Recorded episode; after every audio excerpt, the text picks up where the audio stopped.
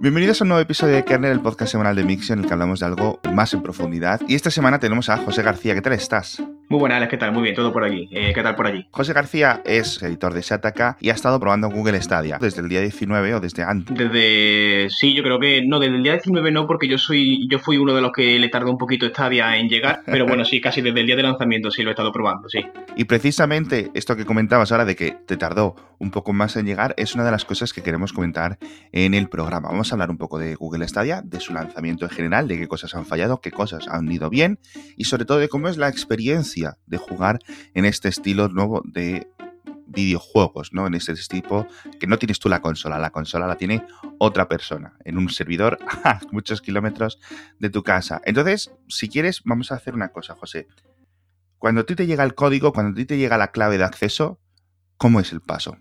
Vale, a ver, eh, lo primero que hay que saber es que los que han recibido el código por el momento son los founders, son los fundadores, que son los que compraron la primera edición, que venía con el mando, el Chromecast, Destiny 2 y demás. Cuando te llega el código al correo, te mandan, no sé si son un código de 12 dígitos, te tienes que descargar la aplicación en el móvil, inicia sesión con tu cuenta de Google y te pide que metas un código, que es el código que te acaban de mandar por correo. Lo metes y desbloqueas Stadia. Te dice que tienes una suscripción de Stadia pero de tres meses acepta y ya te sale la pantalla para comprar los juegos, reclamar Destiny 2 y Samurai Showdown, que son los dos juegos que están gratis ahora, y ya está, eh, lo pones en, el... Yo, que tengo un iPhone no puedo jugar en el iPhone, pero si tienes un Pixel, pues simplemente coges, pulsa, vinculas el mando y, y empiezas a jugar.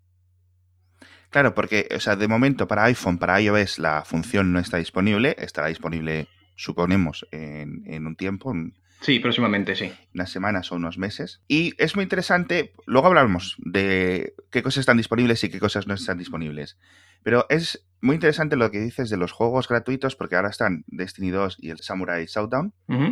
¿Esos dos juegos van a estar disponibles siempre de forma gratuita o en el futuro quizás desaparezcan. Claro, la cosa es que está en que no se sabe exactamente cómo va a ser esto de los juegos gratuitos. Lo que sí se sabe es que cada mes como sucede, por ejemplo, en los suscriptores de PlayStation Plus o de Xbox Gold, eh, Stadia te regala una serie de juegos. En este caso han sido dos y ahora en diciembre vuelven a regalar otros dos que por lo visto se suman a los que ya hay disponibles. O sea que alguien que reclame estos juegos teóricamente podría poder reclamar también Destiny y Samurai Showdown.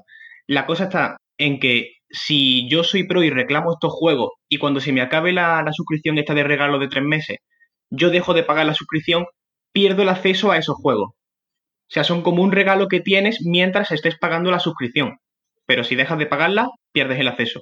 Claro, porque hemos comentado en mil ocasiones que lo de que Stadia es el Netflix de los videojuegos no es realmente así, pero en el caso de que pagues el Pro, durante un tiempo por lo menos, no sabemos si ilimitado, vas a poder tener acceso a un catálogo de juegos que va a ir creciendo en dos títulos nuevos cada mes. Claro, sí, entre dos y uno. momento todavía está cumpliendo. Eso es. Claro, entonces, el problema es que muchas personas han comprado estos dos juegos que llegan ahora en diciembre, el Tomb Raider y el Farming Simulator 19, y Google les ha tenido que decir, oye, es que los vamos a dar gratuitos el mes que viene, en unos días. Sí. Y la gente se ha gastado a lo mejor 50 euros. Sí, de hecho yo he sido una de las personas que se han comprado el Tomb Raider a unos cuantos días de anunciar que, que salía gratis. Y bueno, yo por H por B tuve una serie de problemas con el juego, de que se me quedó, se me corrompió uno de los archivos de guardado de la partida y, no, podía progresar en esa, sí podía empezar una partida nueva y guardar y volver a cargarla, pero en, mi progreso, que ya estaba como al 50%, no podía cargarla. Así que aprovechando ya también que Stadia regalaba el Tomb Raider, que en los foros de la comunidad dijeron que iban a aceptar el reembolso, porque bueno, entienden que entre el lanzamiento de Stadia y el anuncio de los juegos gratis ha pasado poco tiempo, pues yo devolví el Tomb Raider. Sí. Y teóricamente cualquier persona que haya comprado esos juegos antes del anuncio podría hacer un reembolso hablando con el soporte de Google, recibir el dinero y volver a descargarlo gratis cuando se pongan en diciembre. Claro, o sea que yo creo que eso es una opción que yo creo que es lo mejor para todos. Este tipo de empresas siempre suelen hacer estas cosas un poco en plan, mira, de buena voluntad, ¿vale? Claro, sí, o sea, a ver, si te, si te compras, tú imagínate, te compras el juego el día de antes, te pones a jugarlo, pasas más de dos horas jugando y ya teóricamente no puedes pedir el reembolso y al día siguiente te enteras de que te lo van a regalar en un par de días pues hombre, es una forma de mantener también a la comunidad contenta, ¿no? De alguna forma. Entonces, eh, estabas hablando de que te ha dado problemas de guardado de partidas el Tomb Raider. Yo he estado viendo que le daba problemas a algunas personas unos videojuegos, tanto a nivel gráfico, por ejemplo, en el caso de que, oye, no me alcanza los 60 frames a 4K, etcétera. Y en otras partes de que, eh, no sé qué videojuego era, le decía, espera mientras el juego se actualiza. y es en plan, ¿cómo? Ah, bueno, a ver, eh, sí, lo que, lo que pasa, como los juegos que te han regalado uno de ellos es Destiny, ¿vale? Uno de los juegos que te han regalado es Destiny 2 y Bungie confirmó que el juego se está reproduciendo en Full HD, se reescala a 4K y que además se está ejecutando con la calidad gráfica equivalente a media en PC. ¿Vale? Eso, es uno de los, eso es uno de los problemas que ha habido y es que Destiny 2 no se está ejecutando en su máximo esplendor, ¿no? Vale. Y a mí, por ejemplo, sí me pasa esto que comentas de descargando nuevo contenido en Assassin's Creed. Yo lo compré hace un par de días, Assassin's Creed Odyssey, y cuando inicia sesión pone descargando contenido nuevo, actualizando contenido, y se tira así a lo mejor como 20, 30 segundos y ya empieza a jugar.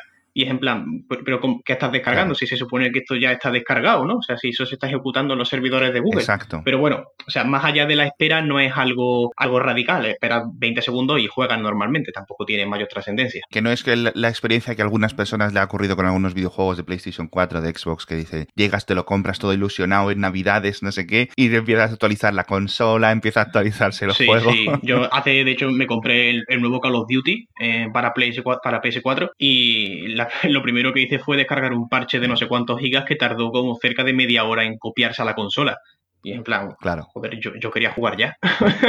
da, mucha rabia, da mucha rabia eso. Vale, y entonces tú jugando estos videojuegos, te voy a hacer la gran pregunta. ¿Has notado latencia? ¿Has notado lag? Porque yo he, he leído todo, he leído de gente que le tardaba un segundo casi, ¿no? Y subían un vídeo a, Twitter. mira, desde que toco la tecla hasta que el muñeco salta, pasa casi un segundo. Y gente diciendo, yo no he tenido problemas ni en wifi, ni con cable, ni nada. ¿Cuál ha sido tu experiencia, macho? Yo soy de los segundos, o sea, pero absolutamente. Yo, a ver, aquí parece que, que, que, yo soy un Google Stadia Evangelist, ¿no? De que me dedico solo a hablar de cosas buenas y esto. No, no. O sea, yo realmente mi experiencia con Stadia ha sido fantástica. Yo he jugado en mi tele con el Chromecast conectado a Ethernet y con el Chromecast conectado a Wi-Fi. He jugado en el portátil con Wi-Fi. He jugado en el móvil con Wi-Fi. Sí. Y yo eso de la latencia y eso del ping y demás no lo conozco. O sea, yo he llegado a olvidarme de que estoy jugando en streaming. Y, te lo digo en serio, y, la calidad es fantástica. Yo toco un botón y el personaje se mueve. Es cierto, y aquí yo sí rompo una lanza a favor de, la gente que se ha quejado, que puede haber algún momento puntual, y en mi caso realmente puntual, en el que notes hay un, hay un tirón, ay, que este, ha tardado un chipitín más de la cuenta, pero es una cosa que es completamente puntual. Yo en mi casa, que tengo una conexión bastante decente, yo juego sin problema. Pero es que también juego sin problema. En, tengo una casa en el campo con una conexión mucho más modesta, también juego sin problema. Allí es verdad que, bueno, la conexión es menos estable y ahí sí noto que algunas veces hay una caída de resolución y demás, pero lo que es ping, lo que es retardo, o sea, que yo pulse el botón y el personaje tarde un segundo en responder, nunca. O sea, pero nunca. ¿Qué conexión tienes por, en, tu casa principal, por curiosidad? Yo en casa tengo 500 megabits de descarga simétrico, sí. Y con esa resolución, sin ningún problema, claro. Sí, las especificaciones hablan de para jugar en 4K HDR 35 megabits. Pero vamos, ya te digo, yo pienso que cualquier persona que viva en, una ciudad y tenga una fibra óptica medianamente decente, creo que no debería tener ningún problema de, ni de calidad gráfica ni de latencia en Stadia. Y entonces lo que tienen que hacer, claro, yo es que es una cosa que yo no había pensado muy bien esto. Y los desarrolladores de videojuegos, aparte ahora tienen que coger su base de código y hacer el juego para PlayStation, el juego para Xbox, el juego para PC. Y ahora tienen que hacer el mismo videojuego, pero para Stadia, es decir, es como si fuera una tercera consola. Sí, bueno, realmente es un port, o sea, es lo que se conoce como un port, es coger el juego que hay actualmente en PC y adaptarlo a Stadia. O sea, también se hace, pues, se hace mucho, por ejemplo, de juegos de consolas que pasan a PC y viceversa. Se hace un port y, y ya está, y se, mm. se ejecuta en otra plataforma. Exacto. Y lo que tienen que hacer ellos, aparte de, bueno, elegir un poco los ajustes gráficos, etcétera, como has dicho tú con el tema de Destiny, imagino que ellos tendrán que hacer un montón de cosas de los cambios de configuración de red a la hora de cómo se ejecuta para que eh, está, vale, está ejecutándose en un PC, en una máquina virtual a muchos kilómetros de su casa. Esa máquina virtual está ejecutando muchas copias del juego a la vez, porque hay un montón de personas jugando a la vez, con unas tarjetas gráficas concretas, etcétera hay que adaptarlo y los drivers y todas esas cosas tienen que eh, funcionar muy bien en esos servidores, claro, igual que funcionarían en un ordenador en tu casa, Pero sobre todo, yo creo que, por ejemplo, el tema de las actualizaciones, pues todo eso habría que reescribirlo para que no te ocurra como te ocurrió a ti con el Assassin's Creed. Es decir, tú estás jugando, el juego debería estar actualizado siempre, en todo momento. Tú te vas a conectarte, el juego se ha tenido que actualizar. Y de hecho, una de las, hablando de actualizaciones, una de las quejas que yo he visto, por ejemplo, en Reddit y en los foros de la comunidad Stadia y tal, es que no hay forma de acceder a un chainlog, o sea, un registro de cambios de las actualizaciones. Yo, por ejemplo, si descargo una actualización en, cualquier juego de PS4, me puedo, me puedo ir a la página web, buscar la versión del parche y conocer qué es lo que se ha cambiado, qué se ha añadido, qué se ha quitado. En Stadia no, en Stadia tú te fías, en cierto modo es un salto de fe, ¿no? De que, vale, pues si este juego se ha actualizado, habrá pasado algo, algo ha pasado aquí dentro, pero yo no sé qué es. O sea, no hay en la aplicación ni, ni en la web de la comunidad ni nada, hay un sitio donde yo pueda ver Destiny actualizado a la versión 1.07 y se han añadido tres mapas y dos armas. No lo puedo saber. Claro. Y en el caso de los DLC, por ejemplo, cuando hay DLCs gratuitos que se añaden a un videojuego, ¿sabemos si van a aparecer automáticamente dentro de la suscripción o cómo van a ser? Pues por el momento, como tampoco hay DLCs gratuitos per se, o sea, en esta ahora mismo lo que es un DLC gratuito son las expansiones de Destiny, que te, vienen incluidas en el, en el paquete que te descargas, te vienen incluidas ahí. Pero sí, por ejemplo, en la aplicación de Stadia, si vas a descargarte, ¿qué te digo yo? El Assassin's Creed Odyssey, que tú te puedes comprar un Season Pass con otras misiones y demás, las compras y se te añaden automáticamente al juego. O sea, simplemente. Ahora, con las expansiones gratuitas, DLC gratuitos y demás, la verdad que como yo al menos todavía no he recibido ninguno, pues tampoco te podría explicar a ciencia cierta cómo funciona. Y sabemos, por ejemplo, el tema de las compras de dentro de la aplicación, como estamos muy acostumbrados tanto en consolas como en móviles, que en los sitios. ¿Sabemos si va a estar muy presente aquí? Es decir, aparte de pagar los 10 euros de Stadia Pro, etcétera, vamos a tener que pagar no solo por los videojuegos, sino por cosas extra. Dentro de la propia ficha del juego, tienes aquí complementos que lo llaman. Y tienes aquí el Season Pass, créditos del juego, en fin, y, pues y ya claro, los micropagos van desde los 5,99 euros que te valen 500 monedas de estas de in-game a 109,99 por 18.000 monedas. O sea que sí, sigue habiendo micropago. Volvemos al el concepto que tenemos que tener nosotros, es que esto es básicamente la edición de PC, más o menos, yo creo que es la más cercana, pero que simplemente el, ordenador está fuera de tu casa. Sí, sí, o sea. En el resto de cosas, a nivel de mecánicas, de pagos, de cosas, de adquisición, etcétera, todo sigue sí, igual. Sí, sí, realmente lo que tenemos que entender es que Google Stadia es otra tienda de videojuegos. Yo compro el juego y puedo comprar el juego base, pero si el desarrollador tiene complementos o DLCs que también ofrece al jugador a cambio de más dinero, también se puede seguir comprando. No es un no es un Netflix de videojuegos propiamente dicho en el que tenga una tarifa plana de juegos con todo incluido. Es una tienda de videojuegos más, con sus juegos base y sus complementos. Bueno, y ahora vamos a seguir hablando de Stadia porque lo que sí sigue es el Black Friday en pccomponentes.com, que va a seguir todo el fin de semana, va a seguir el Cyber Monday el lunes con un montón de ofertas. Ya sabéis, más de 2.000 artículos, descuentos de hasta el 70% tenéis portátiles gaming, si no queréis jugar a Stadia, si queréis seguir jugando de forma tradicional, consolas también a unos precios ridículos y sobre todo, ojo, muchos accesorios para jugar a videojuegos. Tenéis un montón, un montón, un montonísimo de cosas que seguro os van a encantar en pccomponentes.com para haceros un regalo a vosotros mismos, ¿no? Que al final es lo que se trata. Seguimos con el tema de Stadia. Una vez que hemos aclarado esto, que yo creo que ha sido la base que muchos íbamos a entender durante la primera semana, ha habido un montón de cosas que no han estado, ha habido un montón de cosas que a última hora Google retrasó, pues para un tiempo indeterminado. No sabemos si dentro de unas semanas, si dentro de unos meses, si ya para 2020, para cuándo, ¿no?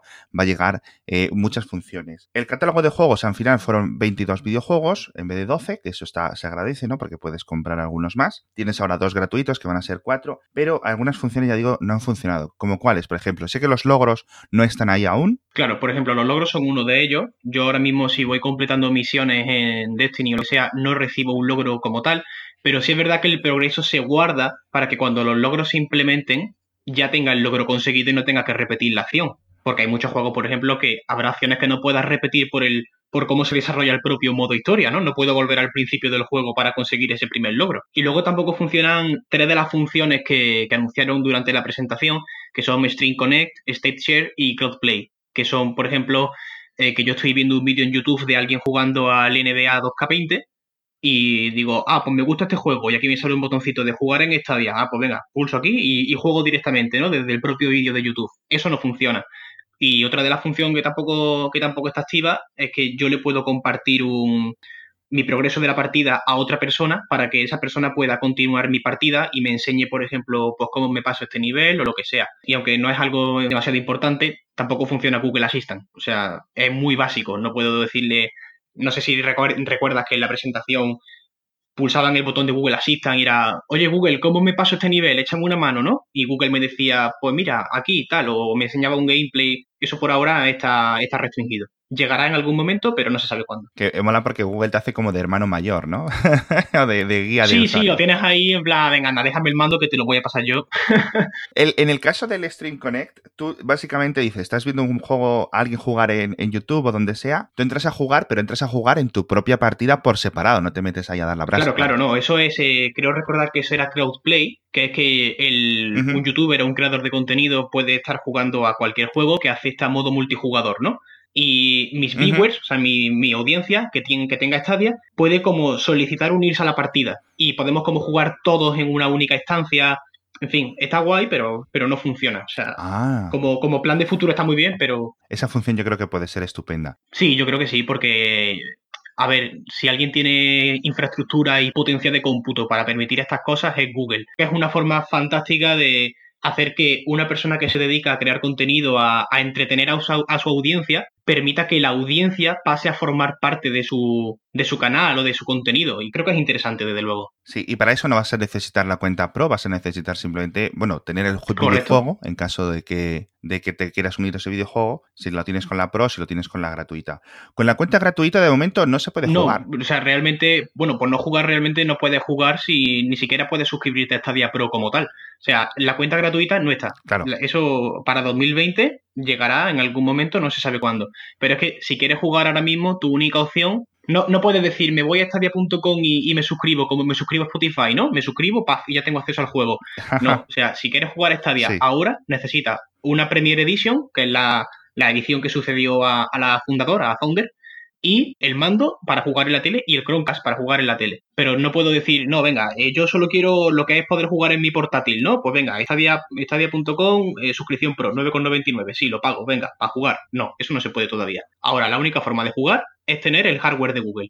O sea, comprar el lote. Exacto. ¿Y si te, alguien te da una invitación de amigo, eso ya está activo? Sí, eso está activo. Eso lo activaron, creo recordar que el, miércoles o el jueves de esta semana. Lo activaron. Yo, de hecho, ya he regalado el mío a un compañero. Y sí, simplemente te dan un enlace, se lo mandas a otra persona o te mandan el código por correo y esa persona se descarga esta la aplicación de Stadia, mete ese código y tiene tres meses. Y ahí sí puedes jugar, por ejemplo, sin el Chromecast y sin el mando. Ya con el código, ya te metes en estadia.com y ya con tu cuenta de Google ya sabe que eres, eres pro o que tienes ese regalo y ya automáticamente puedes jugar con tu teclado y el ratón sin problema. Vale, y una pregunta sobre las invitaciones. ¿Sabemos si la persona invitada va a tener a su vez invitaciones? Eh, no, que yo sepa no. De momento no. O sea, no es en plan como una escala piramidal, ¿no? No, no, no es en plan, y tú vas invitando, no, no, que va, que va. ¿eh? Tiene sus tres meses y luego ya decide si se queda o se va. Vale, ¿y sabemos también si te van a volver a dar más invitaciones en el futuro? Mm, no, lo que dijeron en su primer, en un primer momento fue que, los, founders y los, sí, los founders seguro tienen un buddy pass que pueden regalar a una persona, pero hablaban de un buddy pass, no de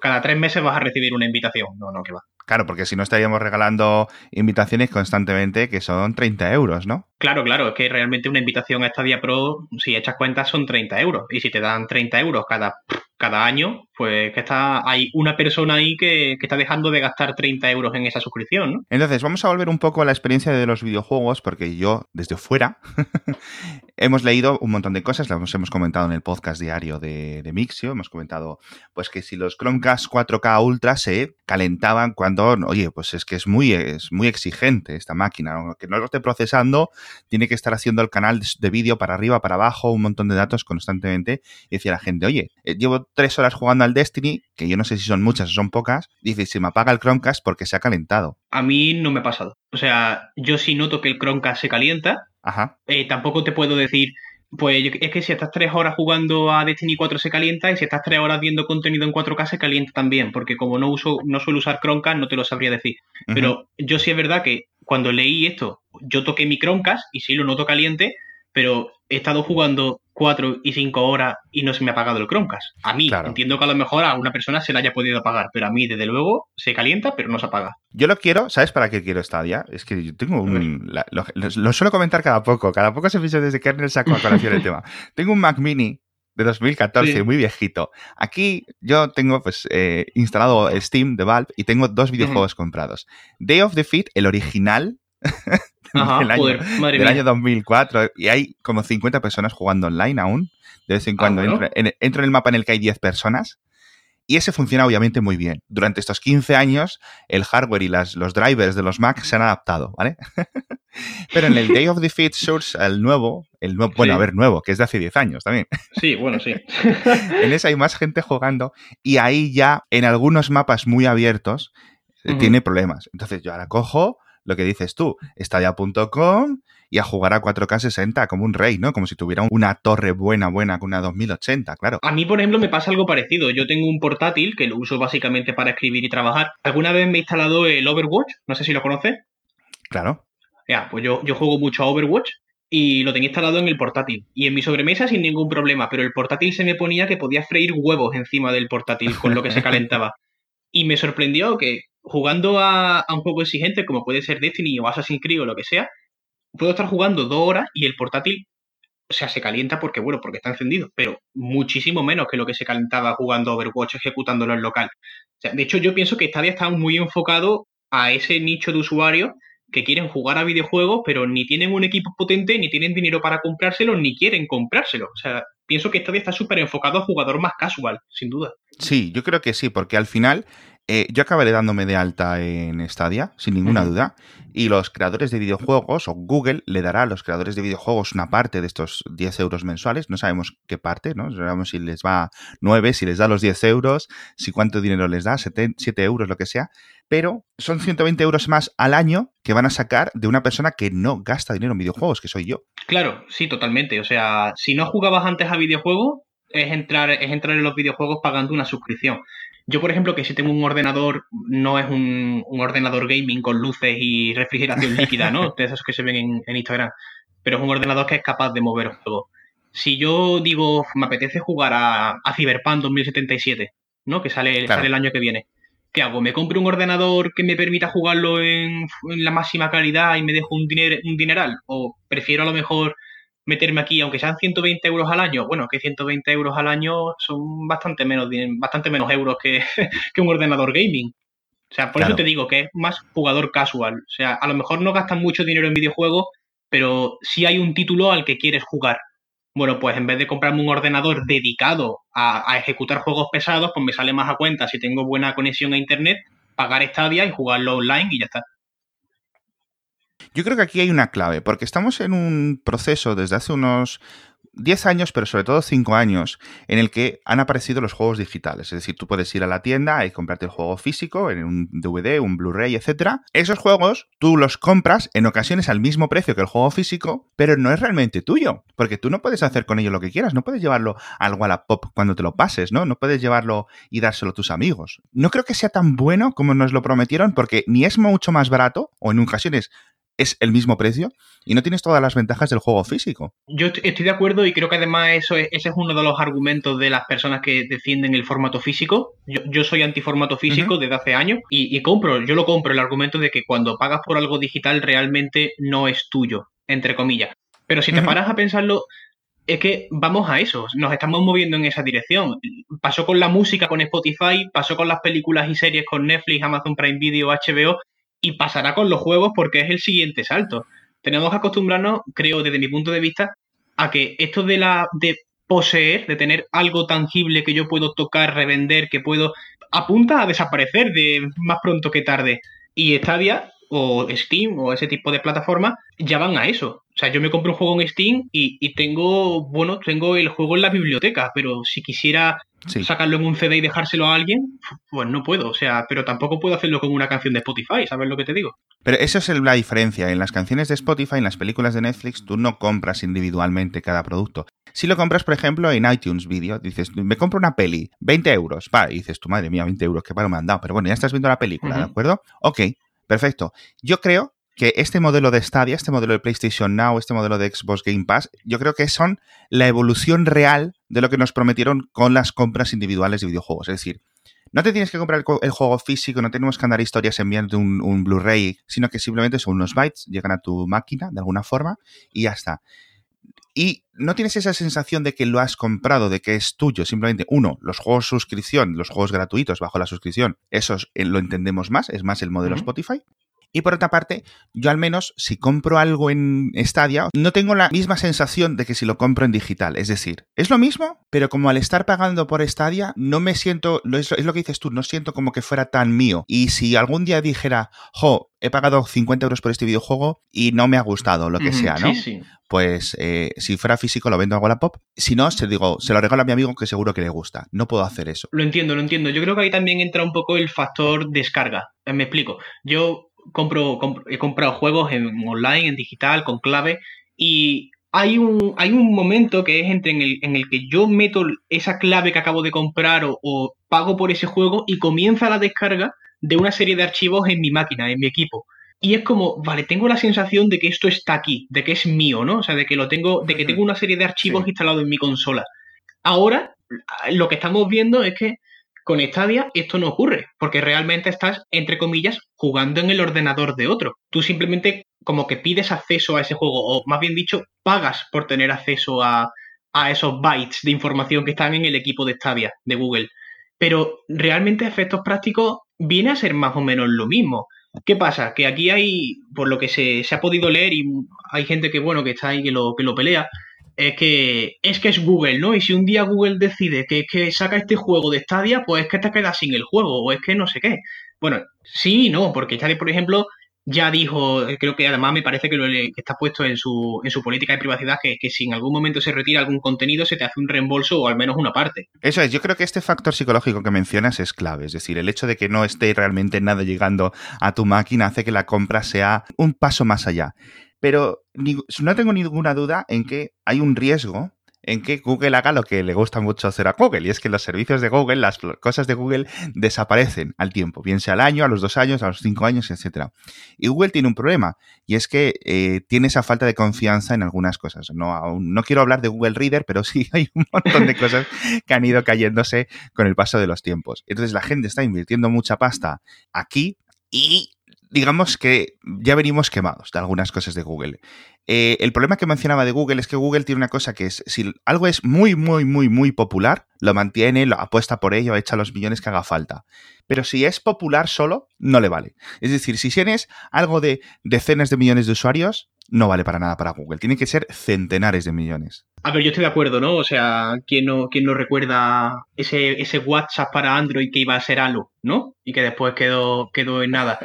Pero sí es verdad que Google tiene esa, esa fama ganada o no de, que si algo no funciona lo cierro, pero yo aquí sí veo a Google apostando fuerte, apostando fuerte por esto. Ha creado su propio estudio de desarrollo de videojuegos con su propio sello. Creo que además Google siempre está muy en cierto modo a la vanguardia de, adelantarse a lo que viene. Y yo sí, yo sí veo a Google apostando fuerte por Stadia. O sea, yo sí, sí creo que es un sitio en el que Google quiere estar porque es el futuro. O sea, de hecho ya se, ha rumoreado también en alguna ocasión que Amazon quiere meterse también, Microsoft está en ello y yo pienso que Google no, va a querer dejar pasar la ocasión de estar ahí, de ser, al menos de ser un pionero y de al menos ser un referente. Ahora, que me dice dentro de dos años, Google cierra, cierra Stadia, pues bueno, sí, es algo que, sí, que puede estar ahí, pero creo que primero es importante ver que, que Stadia funcione, creo que además es importante que la gente le dé una oportunidad a esto de juego en el streaming y que luego no funciona, oye, pues bueno, al menos ha intentado, pero yo sí veo a Google apostando fuerte por esto.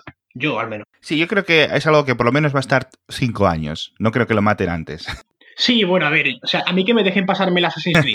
Cuando ya me pase el Assassin's Creed, ya, bueno, ya, vale, pero que me dejen pasármelo, por Dios. vale, y entonces ahora tenemos PlayStation Now, que es un concepto relativamente parecido, en el que tú pagas una suscripción y tienes acceso a unos juegos gratuitos todos los meses. El catálogo es mucho más grande, porque es un servicio mucho más veterano. Pero en este sentido, Stadia Pro y PlayStation Now son muy parecidos, ¿no? PS Now y Google Stadia son parecidos, sí y no. O sea, en PS, Now es más Netflix de videojuego, en el sentido de que yo pago una, mensualidad y accedo a una tarifa plana de videojuego que puedo retransmitir en PS4 y PC y que en el caso de PS4 me los puedo descargar para ejecutarlos en local. En Stadia no, en Stadia la única opción es jugarlos en streaming y además no es una tarifa plana. Yo pago la suscripción Pro para jugar en 4K, 60 FPS y con HDR y sonido envolvente 5.1, etcétera, y luego además pago el juego, pero no, por lo que no son exactamente iguales. Quizás en el futuro, cuando Google Stadia tenga 100 juegos gratuitos o lo que sea. Claro, es que si te paras a pensarlo, ahora mismo ya, ya han regalado, bueno, todavía exactamente no, pero bueno, hay cuatro juegos que son gratuitos para los pros, para los founders. Si te paras a pensarlo actualmente, es el 20% del catálogo de Stadia. A mí, de hecho, es lo que me gustaría ver. A mí lo que me gustaría es que de aquí a un tiempo el modelo cambie y sea accedes por una tarifa plana. A mí, para mí, eso sería ideal. Pero bueno, hasta que eso llegue, si es que llega, pues dale tiempo. También llega en el futuro, va a llegar en el futuro a lo largo de 2020 este proyecto xCloud de Microsoft. Y esto, por lo que ha ido comentando Microsoft, esto sí es el Netflix, Netflix de videojuegos, ¿no? Bueno, por lo que se ha podido probar y lo que se sabe, sí parece que, que xCloud es más eso, es más de pago mensualidad y accedo a a un catálogo de videojuegos que yo elijo cuál juego y lo, lo descargo en streaming, ¿no? De hecho, eh, si te paras a pensarlo, se parece en cierto modo al equipo Game Pass. Yo pago una suscripción y accedo a los juegos, que en este caso, bueno, los descargo en PC, ¿no? Pero tendría sentido que ya teniendo el Game Pass en PC y en Xbox, para el proyecto en la nube se adoptase un modelo similar, que fuese una suscripción y accedo en calidad de tarifa plana, accedo a una biblioteca de juegos y yo juego a los que quiera. Bueno, José, pues yo creo que a los oyentes les ha quedado mucho más claro qué es Stadia, qué es lo que va a ser Stadia en el futuro, qué es lo que ha faltado en su lanzamiento. Un lanzamiento que yo esperaba que fuera mucho más caótico de lo que ha sido. Es decir, no ha sido totalmente sin incidentes, pero yo me esperaba fuegos por ahí, la gente absurdamente. manifestaciones, pancartas, antorchas, sí. Exacto, eso es lo que yo me esperaba. Y ha sido, bueno, le han quitado algunas funciones que las irán poniendo, pero sinceramente ha ido mejor de lo que yo esperaba. Muchas gracias por estar en Kernel, José, muchas gracias por contárnoslo. Muchas gracias a ti por la invitación. Cualquier cosa que necesite, ya sabes dónde estoy. Bueno, y José, en Twitter, por ejemplo, para que la gente te siga, para que la gente te pregunte, la gente te alabe, ¿cómo es? me alabe, bueno. sí, yo, mi, mi nombre de usuario en toda red social es siempre el mismo, es José Dextro, siendo D-E-X-T-R-O. Sé que es difícil de pronunciar, pero es José Dextro, en todos lados. Bueno, pues id ahí si queréis preguntarle alguna duda o si no leéis sus artículos en Sataka. Y poco más. Muchísimas gracias a todos por estar ahí. Nos vemos la semana que viene.